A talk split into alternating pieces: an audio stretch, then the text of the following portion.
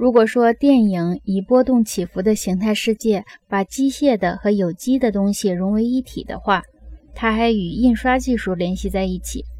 可以说，读者看书时是在用一种投射的方式使文字形象化。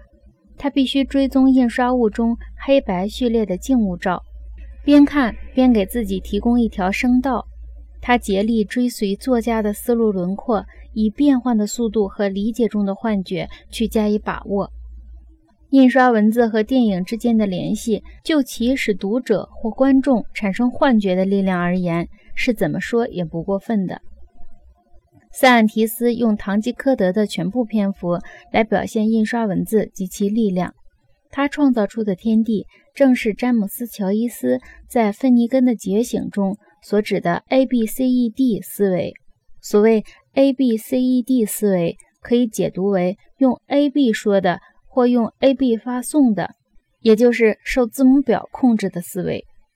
作家和制片人的职责，就是将读者或观众。从他自己的世界迁移到另一个世界——印刷和胶片造成的世界中去。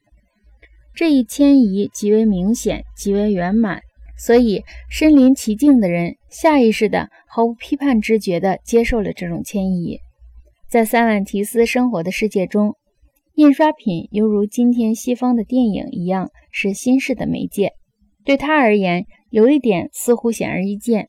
印刷品和现在的银幕形象一样，篡夺了真实世界的地位。在印刷品魔力的迷幻之下，读者或观众变成了梦幻人。勒内·克莱尔一九二六年评述电影时如是说。